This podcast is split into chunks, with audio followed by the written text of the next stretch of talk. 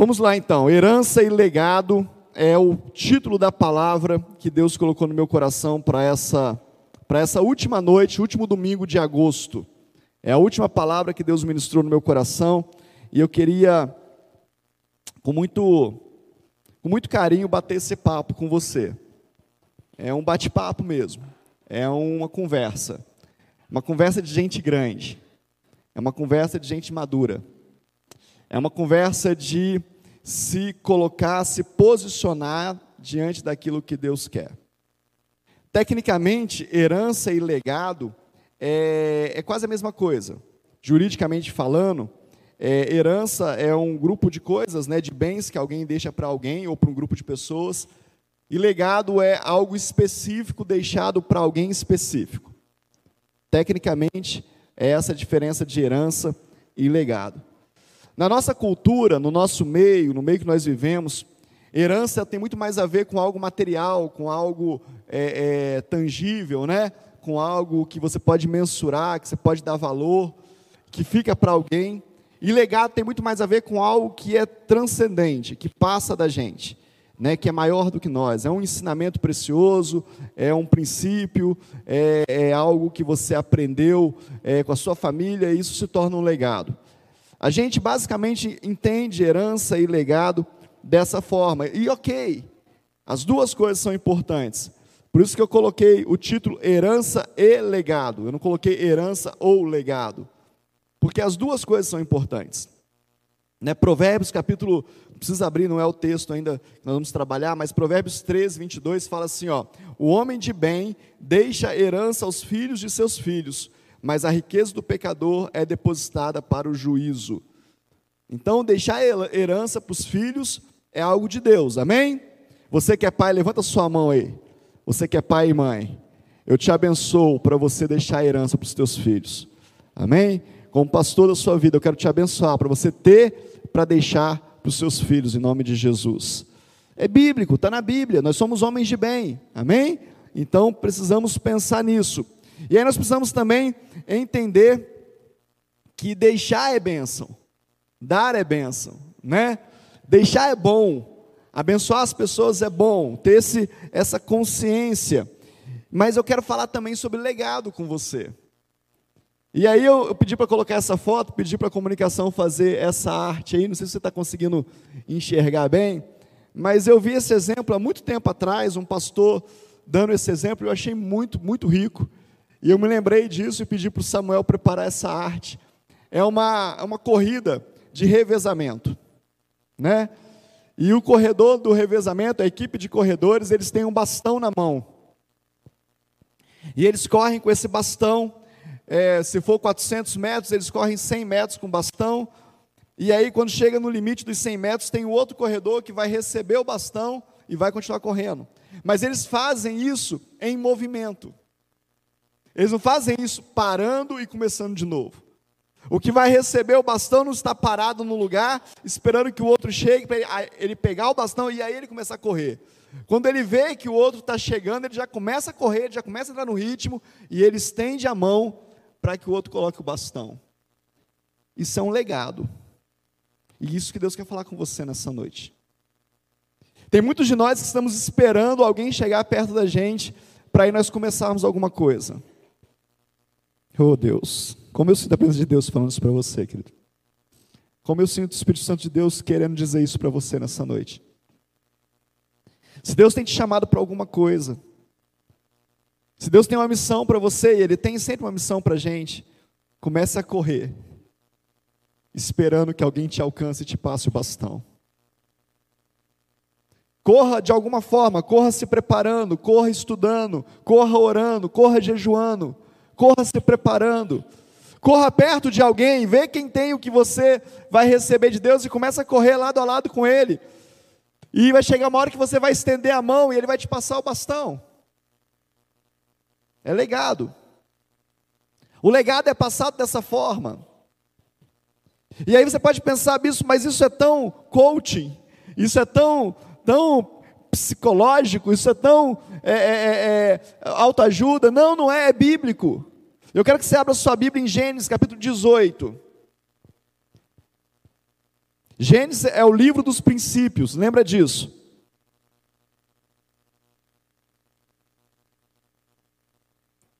Gênesis capítulo 18. Verso 19. Deus falando com Abraão. Ele fala assim, ó: "Porque eu o escolhi para que ordene a seus filhos e a sua casa depois dele, a fim de que guardem o caminho do Senhor e pratiquem a justiça e o juízo, para que o Senhor faça vir sobre Abraão o que tem falado a seu respeito. Olha só.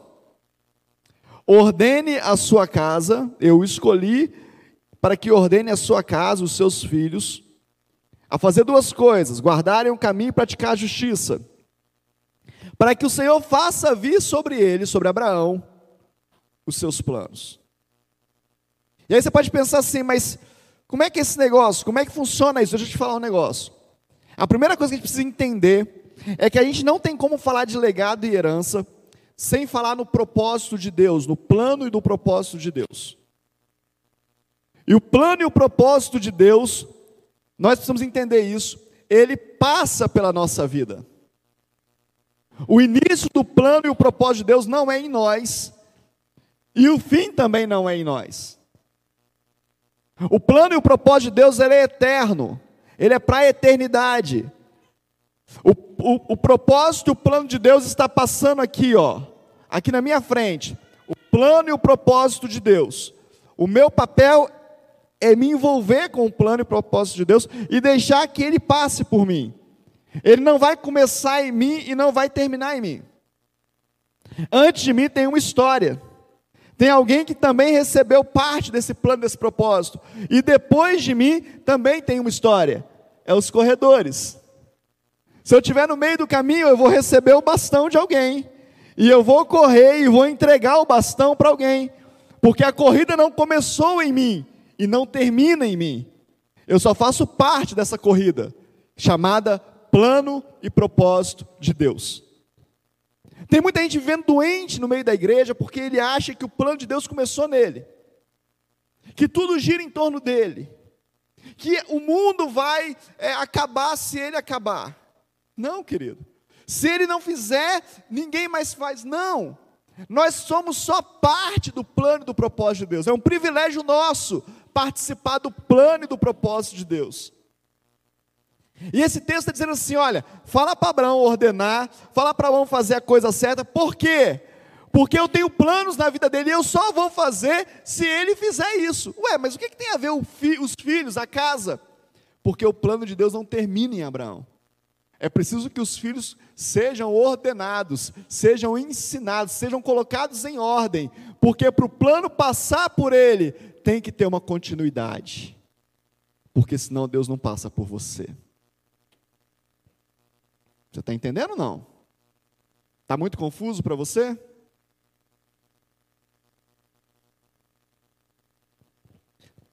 É o que Deus está falando conosco. É uma organização na mente. É algo que Deus quer ensinar para a sua igreja. Deixa eu te falar mais. O propósito de Deus não termina em você. Ei, deixa eu te falar. O propósito de Deus não termina quando você faz a faculdade, quando você arruma um emprego dos seus sonhos, quando você se casa, quando você tem filhos. Não. Pode ser até que você tenha vivido a sua vida inteira por isso, com esse, com esse foco, com esse objetivo. Ok, você é humano, você é falível, eu também sou. Somos temporais, vamos passar por essa terra, mas Deus não, Deus é atemporal, é eterno. Os planos dele não terminam quando você ganha neném. Quando o filho nasce, quando o filho nasce, ele fala: opa, mais um pedaço do meu plano está dando certo. Agora ensine esse menino, para que eu possa ver na sua vida tudo que eu quero fazer. Tem muita coisa, querido, que Deus quer fazer na sua vida, só vai fazer se você tiver para quem passar. Se você tiver para quem entregar. Quem que vai dar continuidade aos planos de Deus na sua vida? Quem vai dar continuidade àquilo que Deus está te dando? E é muito forte porque ele fala assim: olha, ordene a casa com, dois, com duas coisas: pratiquem a justiça e guardem o caminho. Eu tenho uma, uma experiência, eu contei esses dias num dos nossos cursos, que eu tive um pastor que ele, ele me fez uma pergunta que me deixou muito constrangido um certo dia. Ele disse para mim, Paulo, se você tivesse um filho, eu era solteiro ainda, se você tivesse um filho, e Deus falasse com você que você vai morrer hoje, e você tem, Ele vai te dar a oportunidade de você falar com seu filho apenas uma coisa, o que você falaria para o seu filho? E eu fiquei constrangido com aquilo, não sabia o que dizer, qual era a resposta certa, né? Tem hora que a gente fica assim, qual é a resposta certa? Qual é a alternativa correta? Não sei o que responder. Ele começou a me ajudar, ele falou assim, você dizer para ele o quê? Para ele trabalhar muito, para ele estudar muito, para ele ser um homem correto, honesto, para ele casar bem, ou você dizer para ele, sirva a Deus e nunca se desvie do seu caminho. Qual é a coisa que você iria dizer? Eu, ia falar para ele servir a Deus. Falei, pois é, isso é o mais importante. A primeira coisa que a gente deve ensinar para as pessoas é servir a Deus. A primeira coisa que a gente deve ensinar para as pessoas é guardar o caminho, é praticar a justiça. E o resto, o resto vem. O resto são princípios, são ensinamentos, nós vamos dar durante o caminho. Mas a primeira coisa é: ordene a sua casa para que guardem o caminho. Tem coisa que Deus ainda não fez na sua vida, porque não tem continuidade. Porque não tem quem continue fazendo. Deixa eu te falar, querido. Se eu e a pastora Carla não, não, não, não é, é, mantivermos o nosso plano de gerar discípulos, de gerar filhos e filhas na fé, de ensinar o ministério, de desafiar as pessoas, essa igreja acaba. Ela vai minguar, minguar, minguar até acabar. Porque Deus para de mandar filhos para cá. Porque quem vai cuidar dos filhos? Quem vai cuidar das pessoas? Para. Nós precisamos entender isso. E aí ele fala: ordene, ordene para que Deus possa fazer. Prepare, prepare-se e prepare os demais. Você será capaz de ver tudo o que Deus quer fazer na sua vida, mas poderá viver tudo o que Ele tem. Você não, você não será capaz de ver tudo o que Deus tem para fazer na sua vida, mas poderá viver tudo o que Ele tem para fazer neste momento em você. Você não vai conseguir entender qual é o, o, a totalidade de Deus, mas você pode entender o que Ele tem na sua vida na minha vida. Eu quero ver o que Deus tem na minha vida. Você também? Você pode dar um glória a Deus aí? Não? E aí você fala assim, bispo, aonde o senhor viu essa questão da continuidade? Olha o que, que fala em Hebreus capítulo 11, verso 13. Está falando dos patriarcas. Quem são os patriarcas da, da Bíblia? Quem são os patriarcas, querido? Abraão, Isaac, Jacó, né? Vamos lá, Hebreus 11, 13. Todos estes morreram na fé, sem ter obtido as promessas. Os patriarcas. Vendo-as, porém, de longe, e saudando-as, e confessando que eram estrangeiros e peregrinos nessa terra. Tem promessas de Deus, que você vai dar tchauzinho para de longe. Oi. Oi, passou. Eu só fui instrumento do Senhor. Quem que é o pai da fé? Abraão. Em ti serão benditas todas as famílias da terra. Você será pai de multidões. Abraão viu isso, querido? Não. Saudou de longe, mas ensinou Isaac mas passou o bastão, mas deixou um legado. Qual é o legado que nós temos deixado? E qual é o legado que você tem recebido? O que, que você tem recebido e dado? Nós precisamos entender que a, que a igreja, que a igreja do Senhor Jesus, é geracional, é feito de gerações. Algumas coisas eu não vou conseguir viver, mas foi o Senhor que gerou. Eu, quero, eu preciso entender que eu preciso receber algo de alguém e dar algo para alguém. Eu fiquei preparando essa palavra e eu me lembrei da, da história do meu pai, né? Falando de paternidade, não tem como não falar do meu pai. Não, pelo menos não lembrar, né? E meu pai, ele foi um santo homem de Deus, mas meu pai não abriu uma igreja. Meu pai era o disposto, aonde mandava ele dirigir, aonde mandava ele ser diácono, aonde mandava ele tomar conta, ele ia. Mas ele nunca abriu nenhuma igreja. E aí você pode olhar para mim e falar assim: puxa vida, é, o bispo Paulo fala isso porque ele nasceu num lar cristão. Sim, eu nasci num lar cristão, mas o meu pai não. O meu pai trocou o bastão no meio do caminho. O meu pai tinha um bastão de idolatria, meu pai tinha um bastão de orgulho, meu pai tinha um bastão de independência familiar, ninguém, ninguém dependia um do outro. Mas em algum momento o Espírito Santo de Deus o alcançou. E ele resolveu trocar o bastão. Ele falou, eu não vou passar esse bastão para frente. Eu vou trocar, eu vou, eu vou passar outro bastão para frente. Eu vou gerar uma nova geração. Eu vou gerar novos homens e novas mulheres. Talvez fez isso de forma nem racional nem entendendo o que era isso, mas o que ele ouviu de Deus, o que ele recebeu de Deus foi tão impactante na vida dele, que ele não conseguia fazer outra coisa. E nós precisamos entender isso nas nossas vidas. Meu pai aceitou Jesus numa, dentro da CSN, para quem não conhece, Companhia Siderúrgica Nacional, muito parecido com a Uzi Minas, para você ter essa, essa ligação. Ele era funcionário da CSN e um grupo de irmãos orava todo dia. E ele ficava na fresta da porta olhando aqueles irmãos orarem, e aquilo foi tomando o coração dele. E um dia ele chegou para um dos irmãos e falou assim: Como é que eu faço para fazer parte disso que vocês fazem? E ele disse assim: Vai numa igreja. E ele foi. Saiu de zero hora. Na época, zero hora, saía às oito horas da manhã, de meia-noite até às oito. Foi pegar o ônibus na rodoviária. E em cima da rodoviária, para cima da rodoviária, tinha a igreja. E ele entrou numa escola dominical se separou em, em classes, participou de uma classe, e aí no final ele falou assim: como é que eu faço para aceitar esse Jesus de vocês? Ah, se eu quero aceitar Jesus? Quero. Não, peraí, aí chamou o pastor, ele quer aceitar Jesus. Aí ele levantou a mão dele, aceitou Jesus e foi para casa. E quando ele chegou na, na, na, nossa casa, eu não era nascido, logicamente, mas a história conta que ele chegou, minha mãe falou com ele assim: De onde você vem? Seu rosto é diferente. Onde você passou? O que, que você arrumou, mocinho? Aí falou, nada não, domingo que vem eu vou te levar num lugar. E no outro domingo levou a minha mãe na igreja, minha mãe aceitou Jesus. E aí eles trocaram o bastão. Eu quero viver outra coisa na minha vida. Meu pai correu uma metragem que eu já corri mais do que o dobro. Meu pai não estudou o que eu estudei, meu pai não sabia as coisas que eu sabia, que eu sei.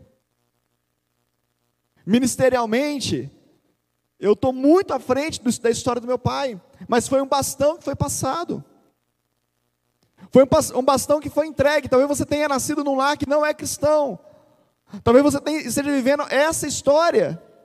Eu estou dizendo para você, você tem a oportunidade de trocar o bastão. O que você não pode é querer carregar dois bastões, você vai se atrapalhar. Você não pode carregar um bastão familiar de, de, de, de mundanismo e um bastão do Senhor na sua vida. Muda, troca o seu bastão. O que, que Deus quer fazer na sua vida hoje? Por que, que Deus te resgatou? Por que Deus te separou? Troca esse bastão. Começa a fazer algo realmente diferenciado na sua vida. Entre nessa geração que Deus quer gerar através de você. Seja geracional. Deuteronômio capítulo 11, verso 19 diz o seguinte: Ensina a vossos filhos falando delas assentada em vossa casa, andando pelo caminho, deitando-se, levantando-vos. Escrevei nos umbrais da, da, vossa casa e nas vossas portas, para que se multipliquem os vossos dias e os dias dos vossos filhos na terra do Senhor. Queria que você entendesse isso. Eu não sei se eu estou conseguindo passar para você isso. A promessa é o seguinte: ensine os seus filhos na mesa, no caminho, Ensine tudo, escreva nos umbrais da porta, escreva na parede, está falando da lei do Senhor, escreva tudo, passe para eles, para que se multipliquem os seus dias. Nós vamos viver mais e melhor se nós passarmos para os nossos filhos aquilo que o Senhor tem falado conosco. Você vai viver mais e melhor se você tiver filhos espirituais, homens e mulheres para receber o que Deus está te dando. Ah, não, pastor, eu quero ficar aqui na igreja, eu quero só receber e quero que pare por aqui, não quero fazer nada com ninguém, não quero ensinar. Querido, isso não é cristianismo. Isso não é bíblico. Isso não é geracional. Eu preciso passar para o próximo um legado, eu preciso deixar um legado, um ensinamento, eu preciso deixar um princípio. Ah, bispo, mas eu não tenho, então aprende, então recebe de alguém. Deixa eu te falar, querido, você tem uma armadilha do inferno na vida do povo de Deus, é essa armadilha de quebrar gerações. Ai, meu Deus, vou falar isso mesmo, tem certeza, Pai?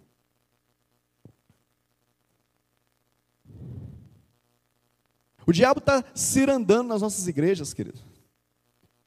E quando a coisa começa a ficar um pouquinho mais profunda, um pouquinho mais séria, quando Deus começa a trabalhar, a tratar, que, que você faz? O que, que as pessoas fazem? Vou mudar de igreja, não estou gostando mais daqui. E ela começa um novo processo em outro lugar. E quando o processo começa a ficar bom, ela fala: não quero mais, vou para outro lugar. E ela nunca trata os problemas dela. Todo lugar que ela passa, ela fala mal do pastor, ela fala mal da pastora, ela fala mal da célula, ela fala mal da visão da igreja. Ela, ela está na igreja, mas ela fala mal da igreja. É como um filho fala mal da, da família do pai, né? Vai almoçar todo domingo na casa do pai. Mas na hora do almoço ele fala: Que comida ruim, misericórdia. Não gosto dessa comida. Ó, oh, que tempero ruim. É assim que você faz na sua vida? Porque é a mesma coisa. E eu não estou te mandando embora da igreja, estou te falando para você o seguinte: trate isso Receba o legado de alguém. Recebe, para para aprender. Quem não para para aprender, querido, está fechado ao Espírito Santo de Deus. Porque o Espírito Santo de Deus é quem nos ensina, nosso paracleto, nosso mestre. É Ele que nos ensina. Então, quando eu não, eu não consigo parar para aprender, eu estou fechado a Ele, não é ninguém. Eu preciso desafiar você a isso, a quebrar isso no meio da igreja, no meio do povo de Deus. Eu estou aberto a aprender tudo aquilo que o Espírito Santo de Deus quer me ensinar. Amém? Você também está? Levanta sua mão para o céu. Então fala assim: Eu me abro, Deus, para aquilo que o Senhor quer me ensinar. Fala assim: use pessoas a que o Senhor quiser para me ensinar. Agora aguenta aí. É forte. Porque ele vai usar quem ele quer, querido. Você acha que Deus vai mudar de ideia? Eu falei que era um bate-papo, vamos bater papo então. Você acha que Deus vai mudar de ideia porque você não quer? Você acha mesmo? Você acha que Deus vai fazer assim? É, o Samuel vai te ensinar. Samuel eu não gosto. Do Samuelzinho eu não gosto. Então deixa eu ver quem pode. O Alex, você gosta? O Alex também não. Deixa eu ver aqui então. O, Wallace, você gosta? O Wallace mais ou menos. Você acha mesmo que, que você acha que no céu é assim que funciona? Você acha? Você está enganado, querido. Mas Deus fala que o ferro com ferro se afia. Posso ser profeta na sua vida? Amém ou não amém? Posso? Se tem alguém te incomodando muito, provavelmente, querido, você é pior que ele. Porque Deus está usando ele para te afiar. É o ferro com ferro que se afia. E é um ferro melhor que afia o pior. Não é o contrário. Então, cuidado com isso. Cuidado ficar brincando de ping-pong com o Espírito Santo de Deus, brincando de ping-pong com Deus. Não só se for assim, se for desse jeito, se for daquele jeito, aceite o legado que Deus quer entregar para você. Tem um bastão de Deus para a sua vida hoje. Aceite o bastão que Deus está colocando na sua vida. Amém? Posso ouvir um glória a Deus? Não. Aceite. Agora tem um povo esperando que você passe também para eles, que você ensine a eles.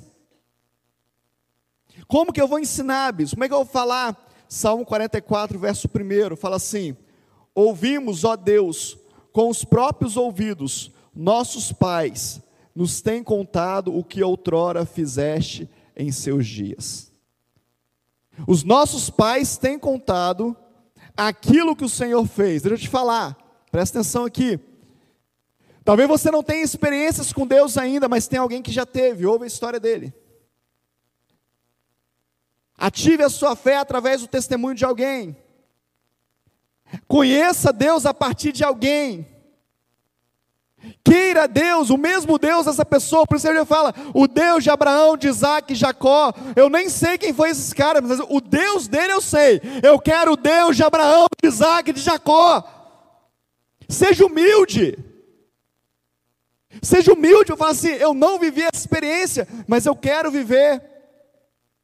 Eu nunca orei, alguém foi curado, mas eu vi na igreja um dia o pastor orando e a pessoa foi curada, eu também quero viver isso. Eu não sei como fazer, mas eu vi alguém fazendo, eu também quero viver isso. O salmista está falando o seguinte: olha, eu não vivi essas experiências ainda, mas eu ouvi o meu pai falar sobre isso. Os meus, os nossos pais nos contaram. Conte aos seus filhos o que Deus tem feito na sua vida. E, bispo, não tem feito nada. Então busque a ele para ele fazer. Qual que é o assunto do seu filho? Meu Deus. O que, que você conversa com o seu filho? Futebol? Joia, mas é só futebol? O que, que você conversa com a sua filha, mulher? Maquiagem? Blogueirinha? Modinha? É só isso? É tudo que você tem para passar? E o que, que Deus falou com você hoje? E o que, que Deus está ministrando na sua vida? O que, que Deus fez ontem na sua vida? Qual foi a experiência que Deus fez na sua vida na última semana? Eu sempre gostei de evangelizar. Quando eu era pequeno, eu ia com a equipe de, de, de evangelismo da igreja, dos adultos, eu ia junto, minha mãe deixava, eu ia para os morros evangelizar. Mãe, vai ter evangelismo, posso ir? Pode. Mas eu ouvi meu pai contar um dia que ele estava com a minha mãe passando mal, e o carro deu problema, e não achava táxi. E ele pegou e entrou num ônibus muito cheio. E ele estava com dinheiro no bolso e com folheto no outro bolso, porque aonde ele ia, ele evangelizava. E aí o ladrão passou por ele no ônibus e tirou do bolso dele o dinheiro. Só que no mesmo lugar que tinha dinheiro tinha folheto. E aí o homem passou a mão no bolso dele, arrancou e foi embora. Ele falou: me roubaram. Quando ele olhou para o chão, estava o dinheiro no chão e o folheto na mão do ladrão. E eu me lembro que muitas noites meu pai contava essa história de novo. Ele falava assim: um dia eu ainda vou ver esse ladrão na igreja dando testemunho. Um dia eu fui roubar um crente e eu enfiei a mão no bolso dele e só levei folheto para casa. Um dia eu ainda vou ouvir esse cara dando esse testemunho. E eu cresci ouvindo isso. Ah, como é bom evangelizar, querido. Como é bom falar do amor de Deus. Como é bom como é bom que os nossos pais nos ensinaram a confiar em Deus, os nossos pastores. Como é bom ouvir os meus pastores contando as histórias deles. Não, quando eu comecei também foi assim. Não teve um dia que eu orei e Deus fez assim. Não teve um dia que nós não tínhamos nada para resolver, estava morrendo e eu orei. Falei, Deus, se o Senhor não nos curar, só pode nos levar. E Deus nos curou. Como é bom, eu nunca tive essa experiência. Mas como é bom saber que eu sirvo o mesmo Deus que Ele. O que, que está passando para os teus filhos, querido? Para os teus amigos. Os teus amigos conhecem Deus a partir de você? A tua família conhece Deus a partir de você? Ou você está naquela fase de alguém perguntar para você, você é crente? Você fala, sou, nem parece. Você está nessa fase ainda? Você está nesse momento ainda que você tenta ser mais parecido com o mundo. E quando eu falo parecido com o mundo, eu não estou falando de corte de cabelo, de roupa que você usa. Isso é só o superficial, querido. É importante, mas é só superficial. Eu quero saber se as pessoas conhecem o amor de Jesus através da sua vida. Se nos teus olhos transcende Jesus, passa Jesus, revela Jesus. Se a sua compaixão, se a sua misericórdia, se as suas palavras falam de Jesus, eu não estou falando de falar da vida de Jesus, estou falando de ter palavras que revelam Jesus. Porque as palavras que não revelam Jesus é o que fala mal de todo mundo, é a fofoca de todo mundo, é o que murmura o tempo todo, isso não revela Jesus. Mas o que tem é uma palavra pacífica, uma palavra de que vai dar certo, calma, vai dar certo. Deus está conosco, vamos orar aqui. Essa palavra revela Jesus. Qual é o bastão que você está passando? Qual é o legado que você tem deixado? Jesus é nosso maior, nosso maior exemplo. Eu quero te perguntar, qual foi a herança que Jesus deixou? Qual foi o templo que ele deixou construído? Qual foi a, a ONG que ele, que ele levantou? Qual foi a escola? Qual foi a escola de profetas que ele levantou? A escola de discípulos. Ele não tinha. Ele deixou um legado, uma verdade, uma palavra. Ele deixou a fé, ele deixou a certeza, ele deixou a comunhão, o relacionamento. Foi isso que ele deixou. Os discípulos dele, logo depois dele ser assunto aos céus, vão no templo e alguém o, interpela e fala: Cura-me. Ele fala: Não tenho ouro nem prata, mas o que tenho eu te dou, levanta e anda. Quem ensinou isso para eles? Quem ensinou isso para eles? Da onde eles viram isso? Aonde eles aprenderam qual foi a herança que Deus. Nenhuma. É um legado. O que, que seu filho faz na hora do desespero? O que, que os seus discípulos fazem na hora do desespero? E eu estou falando para mim, o que, que a nossa igreja faz na hora do desespero? Nós ensinamos a igreja a orar ou ensinamos a igreja a desesperar? Nós ensinamos a igreja que o nosso Deus é acima de todas as coisas nós vivemos procurando solução em um monte de coisa antes. Os nossos filhos sabem o que fazer quando querem alguma coisa. Os nossos filhos sabem a quem clamar quando o negócio está difícil. Dia desse nós viajamos e minha mãe passou mal lá na minha casa. E ela estava só com Pedro e com a Letícia. Não tinha nenhum adulto, só os três. E minha mãe passou muito mal. E diz a Letícia que em um dado momento o Pedro levantou a mão e falou assim: Sai daqui, demônio! Demônio de morte, sai daqui! Ele já deve ter visto alguém fazer isso, né? O que, que o teu filho faz quando ele desespera? O que, ele aprendeu com você? A murmurar? A reclamar? A colocar a culpa em alguém? Nosso maior exemplo é Jesus, querido não deixou nenhuma herança, mas deixou um legado de fé. E aí deixou os discípulos. E Paulo, sendo escolhido depois, posteriormente, entendendo que existia um legado, escreveu para Timóteo, seu filho amado. 1 Timóteo, capítulo 1, verso 18. Diz assim: Este é o dever de que te encarrego, ó filho Timóteo segundo as profecias de que, de que antecipadamente fosses objeto. Combate, firmado nelas, o bom combate. Olha o que, que Paulo está falando para Timóteo. Timóteo é meu filho. Timóteo meu filho. Vamos conversar um negócio aqui. Eu sei que você recebeu várias profecias. Eu sei que tem várias palavras sobre a tua vida. Eu sei que você tem um chamado, Timóteo, desde muito cedo. Eu sei, eu estou vendo. Mas deixa eu te falar uma coisa como pai: combate, firmado nelas, o bom combate. Sabe o que Paulo está falando para Timóteo? Você tem profecia, Timóteo? Tem, vai à luta. Você tem chamado, Timóteo? Tem, vai à luta. Deus te separou, Timóteo? Separou. Então começa a trabalhar. Começa a correr. Tem alguém com bastão para te passar. Começa a correr, Timóteo. Baseado nas promessas que Deus te fez, comece a correr. Eu quero dizer para você nessa noite, baseado naquilo que Deus está falando com você, naquilo que Deus já falou na sua vida, o que você tem feito? Você já está correndo? Você já está lutando? Você já está se preparando? Qual é a sua posição diante daquilo que Deus já falou com você? Eu tenho certeza que Deus fala com você. Eu tenho certeza que você já ouviu alguém dizer: Olha, Deus mandou dizer isso para você.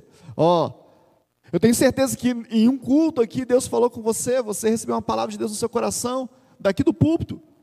Eu pregando, a pastora Carla pregando, alguém pregando. Tenho certeza que Deus falou com você. E o que que você fez a partir disso? Sabe o que nós estamos fazendo, querido? Nós estamos passando um legado. Sabe o que eu faço todo domingo de manhã aqui? Eu passo um bastão de um, de um legado, uma direção. Sabe o que a pastora Carla faz toda terça-feira aqui? Ela passa um bastão. Sabe o que nós fazemos no curso Homem ao Máximo, Mulher Única? Nós passamos um bastão. Sabe o que a gente faz na bibliologia, na ministerial? Nós passamos um bastão. É bastão, é conhecimento, é princípio, é ensinamento, é legado. Ah, por que, que tem tanta coisa na igreja? Porque o nosso papel como pais é te deixar um legado. É que você chegue ao final da corrida com seu bastão na mão, dizendo: Eu consegui, eu venci, eu vou passar para mais alguém, mas eu venci até aqui. Eu quero dizer para você, com todo carinho, com todo amor, não acha que você é o princípio do propósito e nem o fim. As coisas não começaram a acontecer a partir de você. Sabe por que tem uma igreja presbiteriana viva em Timóteo hoje? Porque alguém lá atrás abriu a primeira. Porque alguém lá atrás começou. E porque alguém aqui nessa cidade abriu uma outra igreja. E outras pessoas aceitaram Jesus. E outras pessoas foram convertidas. E por isso que a gente pode ter uma igreja aberta hoje. Começou comigo, não, que não tem nada a ver. Ih, coitado de mim. E não vai terminar em mim. Vai continuar para a honra e glória do Senhor eu sei que Ele vai fazer muitas, muito mais coisas na minha vida, na vida da pastora Carla, nossa família, porque nós estamos deixando um legado. Assim como Abraão, eu quero ordenar a minha casa. Quero ordenar a minha casa lá no Santa Maria e a minha casa aqui no Primavera. Nós queremos organizar as coisas, porque Deus tem muito mais a fazer. Existe um legado a ser entregue.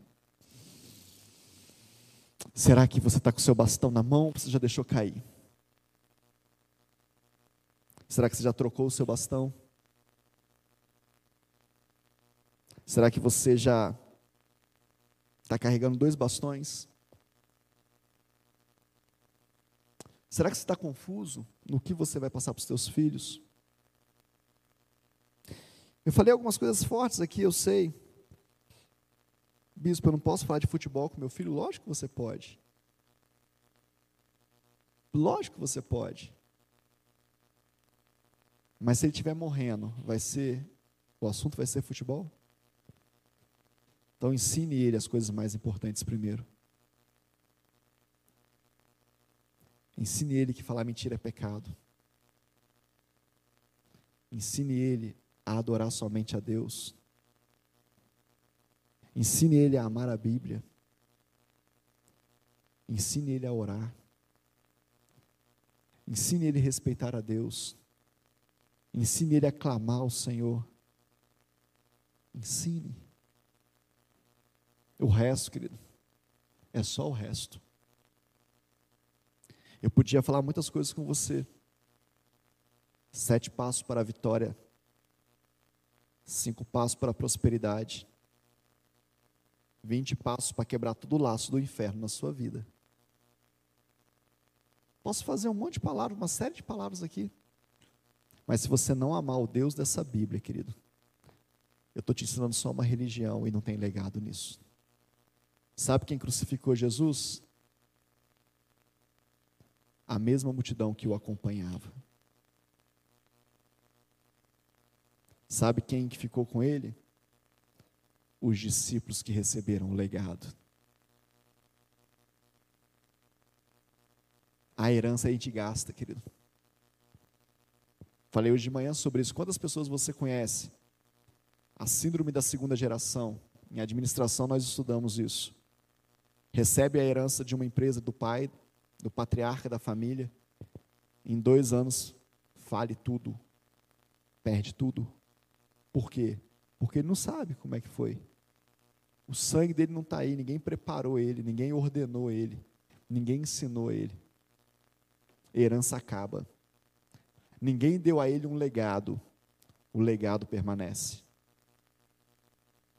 Ninguém sentou com ele e falou assim: olha só, sabe quanto custa isso aqui? Eu não vou entrar nesse assunto, mas o Espírito de Deus está me fazendo lembrar, talvez você precise ouvir. Nós somos uma geração que estamos matando a geração futura. Nós somos uma geração de pastores que estamos arrebentando com a geração de crentes.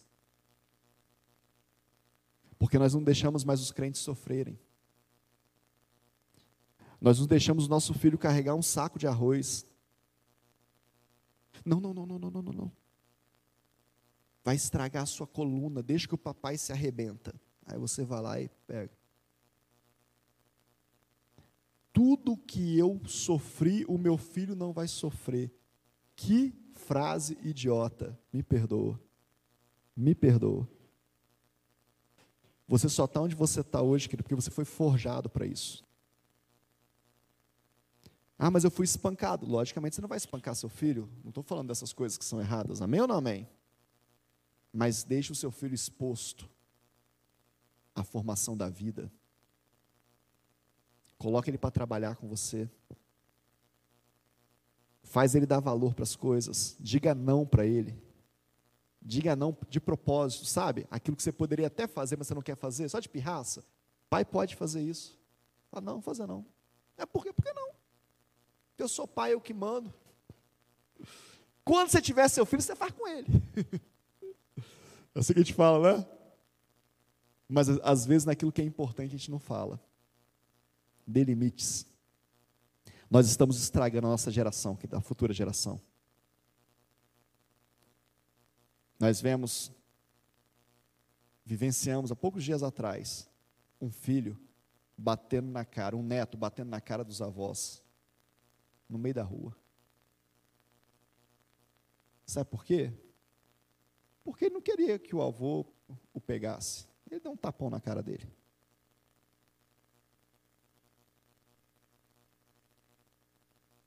É essa geração que vai tomar conta do novo céu e da nova terra? É essa geração que vai enfrentar o anticristo? Que vai rejeitar o sinal da besta?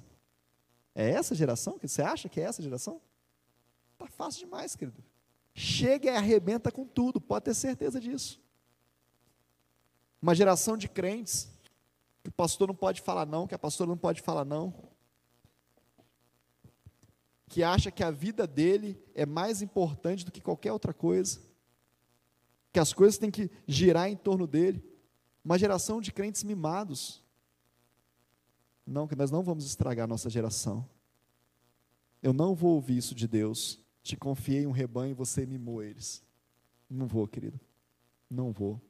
Eu quero te fazer forte vitorioso em nome de Jesus naquilo do que depender de nós, nós vamos fazer uma geração forte que vai enfrentar Satanás, que vai enfrentar o anticristo e vai sair vencedora. Nós somos uma igreja que traz solução para esse mundo, e eu estou te convidando para isso. Eu estou dizendo para você: tem um legado, nós queremos te passar um legado, nós temos um legado para passar, para você passar para frente e você ser mais do que vencedor nesse tempo. É o que você quer também?